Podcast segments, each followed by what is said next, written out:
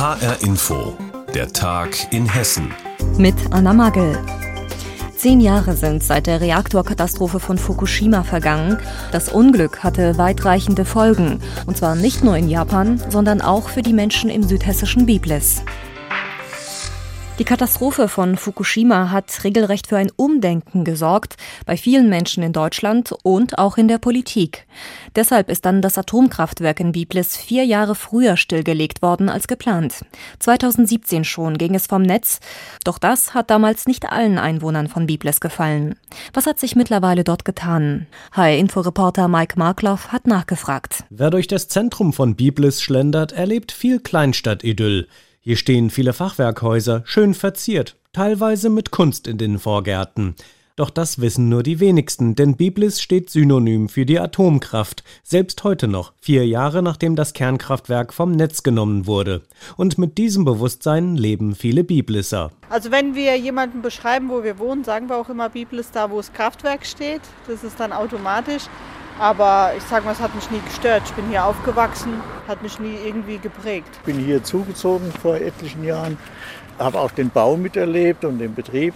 Also von daher, ich habe nichts gegen Atomkraft gehabt. Und so geht es heute noch vielen Menschen im Ort, denn das Kernkraftwerk war ein großer Arbeitgeber. Aber nicht nur die Kaufkraft fehlt inzwischen in Biblis, auch die sprudelnden Steuereinnahmen, die der Betreiber RWE an Biblis gezahlt hatte, fehlen jetzt, erinnert sich der ehemalige Ortsvorsteher von Biblis Nordheim und langjährige Kommunalpolitiker Josef Fiedler in einem Online-Gespräch. Neben den direkt betroffenen Arbeitnehmerinnen und Arbeitnehmern fehlen uns seit 2012, kann man sagen, Pi mal Daumen in unserem Haushalt drei Millionen plus X auf Dauer. Bei einer Größenordnung von 9000 Einwohnern sei das eine große Summe, sagt Fiedler, der den Rückbau dennoch befürwortet. Allerdings ist damit die Debatte noch lange nicht zu Ende, wohin die verbrauchten Brennelemente kommen. RWE teilt über Sprecher Alexander Scholl mit, seit Juni 2019 ist das Kraftwerk brennstofffrei. Allerdings stehen immer noch zahlreiche Castorbehälter mit alten benutzten Brennelementen im Zwischenlager auf dem Gelände in Biblis. Für Atomkraftgegner Volker Ahlers vom Verein Atomerbe Biblis ein beunruhigendes Gefühl. Die Brennelemente stehen jetzt in der Kartoffelscheune nebenan die der Kraftwerksbetreiber für viel Geld an den Bund verkauft hat.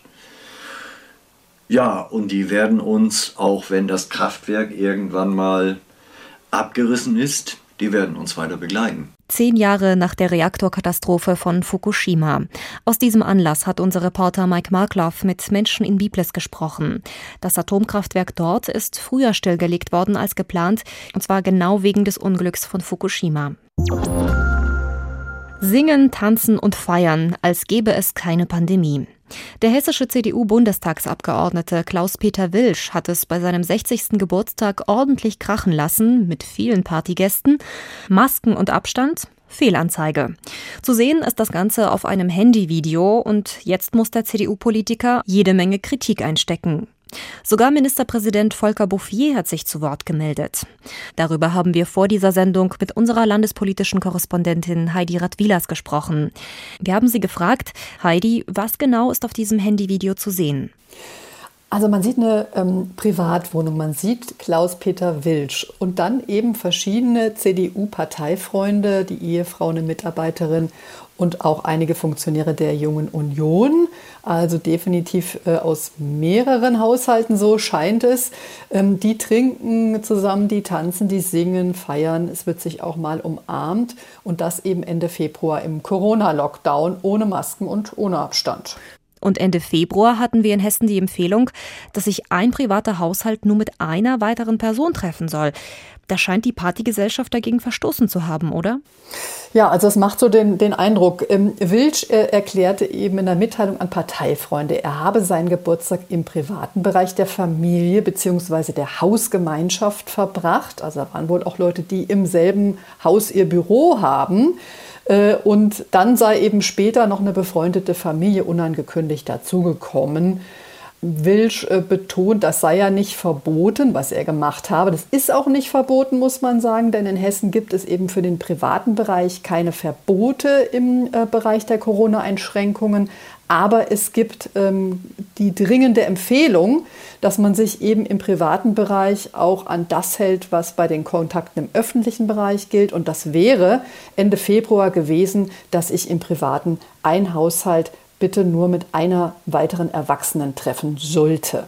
Welche Reaktionen gibt es jetzt auf das Partyvideo? Was sagt denn zum Beispiel Hessens CDU-Chef und Ministerpräsident Volker Bouffier dazu? Ja, der hat sich schriftlich geäußert. Ganz kurz hat er sich geäußert, aber man hat schon gemerkt, da ist Enttäuschung. Es war ziemlich schmallippig und er sagte, er erwartet, dass Personen in der Öffentlichkeit, eben vor allem Abgeordnete, sich an die Corona-Regeln halten und äh, vor allem ihre Vorbildfunktion ausüben.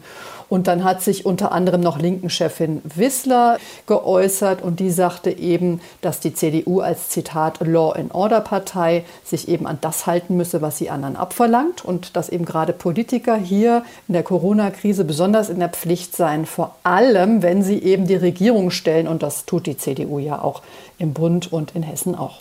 Und wie geht Klaus-Peter Wilsch jetzt damit um? Ja, der hat in der Mitteilung an Parteifreunde einmal nochmal betont, das sei nicht illegal, was er getan hat. Da hat er ja auch recht mit. Ähm, aber wir haben ja schon gesagt, es hat ein gewisses Geschmäckle und moralisch muss man das hinterfragen. Deswegen, er bedauert es auch in der Mitteilung, dass er eben seiner Vorbildfunktion nicht äh, gerecht geworden sei. Ähm, er glaubt aber offenbar auch, das schreibt er in der Mitteilung, dass ähm, er möglicherweise hier kurz vor wichtigen Wahlen Gegenstand einer Kampagne äh, werden könnte oder sein könnte. Denn wir müssen uns klar machen, jetzt am Wochenende ist ja die Kommunalwahl in Hessen und da muss man schon sagen, also wenn die CDU, die ja die Corona-Regeln im Wesentlichen im Bund und auch in Hessen mitbestimmt und überwiegend festlegt, wenn man sich dort dann teilweise nicht daran hält, dann ist das garantiert kein Pluspunkt jetzt kurz vor der Kommunalwahl. Der hessische CDU-Politiker Klaus-Peter Wilsch hat seinen Geburtstag mit vielen Menschen ohne Maske und Abstand gefeiert. Das sorgt jetzt für Kritik. Heidi Radwilas hat uns darüber informiert. Nicht immer weckt Kommunalpolitik starke Emotionen, aber bei der AWO-Affäre war es so, zumindest in Frankfurt und Wiesbaden. Die Staatsanwaltschaft ermittelt schon seit anderthalb Jahren gegen ehemalige AWO-Verantwortliche. Es geht um mögliche Untreue, um Betrug wegen Luxusgehältern, teuren Dienstwagen und Reisen. Und in diesem Zusammenhang fällt auch immer wieder der Name von Frankfurts Oberbürgermeister Peter Feldmann. Gegen ihn wird zwar nicht ermittelt, aber er selbst wollte sich jetzt kurz vor den Kommunalwahlen in Sachen AWO entlasten, und zwar durch ein disziplinarrechtliches Verfahren. Doch daraus wird jetzt nichts. Volker Siefert berichtet. Oberbürgermeister werden in Hessen direkt vom Volk gewählt. Deswegen haben sie disziplinarrechtlich niemanden über sich. Damit sie nicht völlig ohne Kontrolle sind, prüft das Innenministerium mögliche beamtenrechtliche Vergehen. Frankfurts Oberbürgermeister Peter Feldmann, SPD, wollte es vor einem Jahr genau wissen. Er zeigte sich selbst beim Innenministerium an. Daran knüpfte er die Erwartung, schnell aus dem Schneider zu sein. Im vergangenen Herbst sagte er einer Presseagentur Mir ist wichtig, dass die Frankfurterinnen und Frankfurter vor der Wahl Klarheit haben. Die aus seiner Sicht ungerechtfertigten Vorwürfe, dass er oder seine Frau von der Nähe zur AWO-Führung profitiert haben, sollten so schnell aus der Welt geschafft werden. Doch daraus wird nun nichts. Auf HR-Anfrage erklärte das hessische Innenministerium, das Disziplinarverfahren gegen Oberbürgermeister Feldmann ist aufgrund eines Ermittlungsverfahrens der Staatsanwaltschaft Frankfurt zurzeit ausgesetzt. Der Ausgang dieses Verfahrens ist von Bedeutung für das Disziplinarverfahren gegen Oberbürgermeister Feldmann. Das Ermittlungsverfahren richtet sich nicht gegen Feldmann. Sein Büro antwortete schriftlich In der Aussetzungsverfügung ist angegeben, dass aufgrund eines gegen eine dritte, nicht näher genannte Person geführten strafrechtlichen Ermittlungsverfahren ausgesetzt wurde. Doch damit ist das Thema, das Feldmann eigentlich vom Tisch haben wollte, wieder da. Wie nah war er den AWO-Verantwortlichen, vor allem dem Frankfurter AWO-Chef Jürgen Richter? Mit ihm war er beruflich, politisch und persönlich über Jahre eng verbunden. Erinnerungen an die Zeit vor anderthalb Jahren werden wach. Angestoßen auch durch HR-Recherchen wird die Frage nach der finanziellen Besserstellung seiner Frau öffentlich verhandelt. Angefeuert auch durch sein wochenlanges Schweigen, das er im Herbst 2019 vor den Abgeordneten im Römer bedauerte. Dem HR sagte er damals, naja, ich denke, dass auch Sachen, die legal sind, die bei anderen Arbeitgebern normal sind, die rechtlich auch rechtssicher sind, dass als Oberbürgermeister dann doch vielleicht mehr Sensibilität von mir erwartet wird. Doch wie viel Sensibilität ist noch übrig? Nicht viel, meint Janki Pürsün. Der FDP-Stadtverordnete hatte einen Akteneinsichtsausschuss beantragt. Damit können Parlamentarier Unterlagen anfordern, die Einsicht geben in Mails, Akten, Terminkalender der Regierenden, ihnen auf die Finger schauen. Peter Feldmann weiß seit November, dass wir diese Unterlagen haben wollen und seit November verschleppt er diesen Vorgang. Wir haben einen gesetzlichen Anspruch auf diese Unterlagen. Ähm, mit seiner Verschleppungstaktik sorgt er nur dafür, dass wir immer wieder das aufgreifen, dass er mit der Wahrheit und den Fakten nicht rausrücken möchte. Bislang sind die Unterlagen noch nicht bei den Abgeordneten angekommen. Auf Anfrage bei Feldmanns Büro heißt es, bis zur Kommunalwahl seien es ja noch ein paar Tage Zeit. Mit der Wahl am Sonntag endet der Akteneinsichtsausschuss, kann also nichts mehr zur Aufklärung beitragen. In der AWO-Affäre gibt es vorerst keine Entlastung für Frankfurts Oberbürgermeister Feldmann. Infos dazu hatte Volker Siefert. Klein, aber oho. Das ist das Feinschmecker-Restaurant Christian Friends. Das befindet sich in einer Altbauwohnung in Fulda und der Chefkoch Christian Steska räumt eine Auszeichnung nach der anderen ab. Jetzt hat er den ersten Michelin-Stern nach Fulda geholt. Das ist regelrecht ein Ritterschlag. Und deshalb hat HR-Inforeporterin Petra Klostermann dem Gourmetkoch mal in die Töpfe geschaut. Das Restaurant besteht aus zwei Gasträumen mit Platz für 20 Gäste. Weiße Tischtücher und Stoffservietten sorgen für ein edles Ambiente. Aber der Weg zum hinteren Raum geht mitten durch die Küche.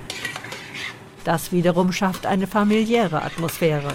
Christian Steska bringt raffinierte und oft gewagte Kreationen auf den Tisch. Der Klassiker oder faktisch das Signature-Dish, den ich seit, seit Jahren auf der Karte habe, ist ein Frankfurter grüne Soße-Eis, also eine grüne Soße und die einfach als Eis gemacht. Und dazu gibt es einen Wels, der überbacken ist mit Blutwurst. Liegt sich schwierig auf der Karte, aber bei den Gästen ist es eigentlich dann immer so fast das Highlight des Menüs, wenn man so ein bisschen zu zwingt, das Gericht zu essen. Aber das ist so die Kombi, äh, die sich durchgesetzt hat und so mein Klassiker geworden ist. Der Wels, der überbacken ist mit Blutwurst und mit Frankfurter grüne Soße-Eis. Oder auch dies. Ein weißes Schokoladeneis mit schwarzen Oliven und Peganuss. Und dazu gibt es einen Sirup aus Apfelessig und Lakritz.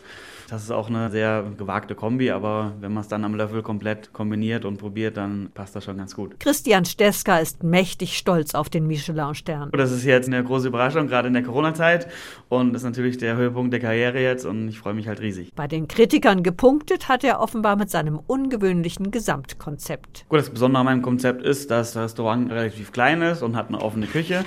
Im Grunde genommen wie so, ein, wie so eine Wohnzimmerküche ist. Der Gast kann auch mal in der Küche vorbeikommen, kann mal an die Töpfe schauen, kann mal Fragen stellen, wenn was interessiert, oder er bleibt halt eben sitzen und lässt sich ganz normal bedienen wie im Restaurant. Und somit ist es halt ein bisschen spezieller und ein bisschen was anderes. Sabine Steinbeck fühlt sich dort als Stammgast wohl. Ich finde es toll, neue Dinge auszuprobieren. Zum einen gehe ich sehr gerne mit meinem Mann hierher, also auch zu zweit. Es ist ein Erlebnis hier zu sein, aber der Christian ist für mich ein absoluter Garant, wenn ich Gäste habe. So war ich zum Beispiel schon mit dem Drei-Sterne-Koch aus München, mit dem Jan Hartwig aus dem Bayerischen Hof hier und auch er war begeistert. Ich war mit dem Gastrokritiker der FAZ Jürgen Dolase hier, der dann so begeistert war, dass er direkt im Anschluss über den Christian berichtet und geschrieben hat. Jetzt hofft Christian Steska, dass er sein Restaurant bald wieder öffnen darf. Petra Klostermann über die kulinarische Spitzenklasse in Fulda. Das Restaurant Christian Friends ist jetzt mit einem Michelin-Stern ausgezeichnet worden. Und das war der Tag in Hessen mit Anna Magel. Die Sendung gibt es auch als Podcast auf hrinforadio.de.